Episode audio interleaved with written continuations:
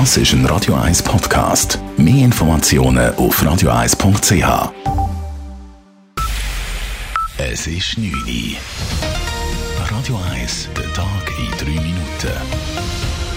Mit dem Simon Storz. Guten Abend. Restaurants müssen voraussichtlich bis Ende Februar ihren Betrieb geschlossen halten. Gesundheitsminister Alain Berset plant, die geltenden Corona-Maßnahmen um einen Monat bis Ende Februar zu verlängern. Dazu gehört auch die landesweite Schließung von Restaurants. Wie der Tagesanzeiger sowie der Blick online berichten, will Berset dies am Mittwoch dem Gesamtbundesrat vorschlagen. Zudem sieht der Gesundheitsminister weitere Maßnahmen vor, die im Falle einer Verschärfung der Pandemielage eingesetzt werden können.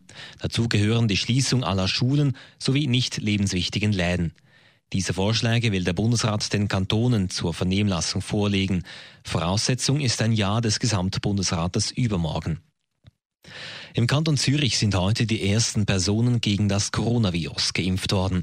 Ein Ehepaar aus Wetzikon erhielt im Zürcher Impfzentrum bei der Universität Zürich die ersten Dosen. Allerdings reicht der bisher vorhandene Impfstoff gerade einmal für 8000 Personen. Das sind ein halbes Prozent der Zürcher Bevölkerung.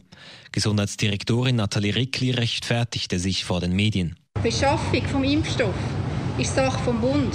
Kantone, auch der Kanton Zürich, kommen dann die Impfdosen gemessen an der Bevölkerungszahl zuteilt über. Für den 18. Januar haben die Zürcher Behörden neue Online-Anmeldemöglichkeiten für Impfungen in Aussicht gestellt, nach wie vor nur für Risikopatienten. Die bisher im Internet buchbaren Impftermine waren innerhalb kürzester Zeit ausgebucht. Zurzeit können nur Spitäler oder Hausärzte eine begrenzte Zahl von Impfungen anordnen. Schweizweit und auch im Kanton Zürich bleiben die Ansteckungszahlen zurzeit auf hohem Niveau stabil. Sowohl das Bundesamt für Gesundheit wie auch der Kanton Zürich vermelden für die letzten vier Neujahrstage ähnlich hohe Zahlen an Neuansteckungen wie heute vor einer Woche für die vier Weihnachtstage. Im Kanton Zürich waren knapp 2000 Corona-Tests positiv, schweizweit knapp 10.000. Allerdings steigt die Positivitätsrate seit Beginn der Festtage stetig an.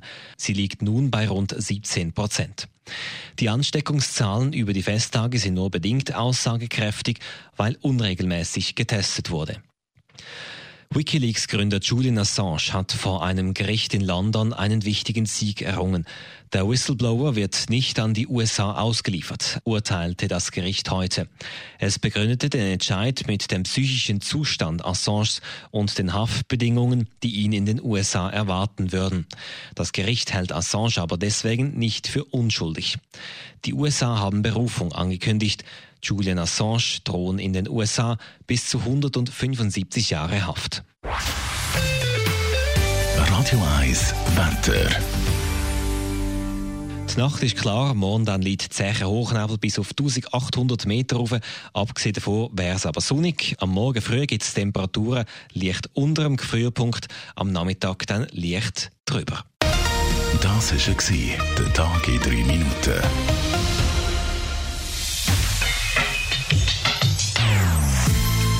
Non-Stop Music auf Radio 1. Die besten Songs von allen Zeiten. Non-Stop. Radio 1.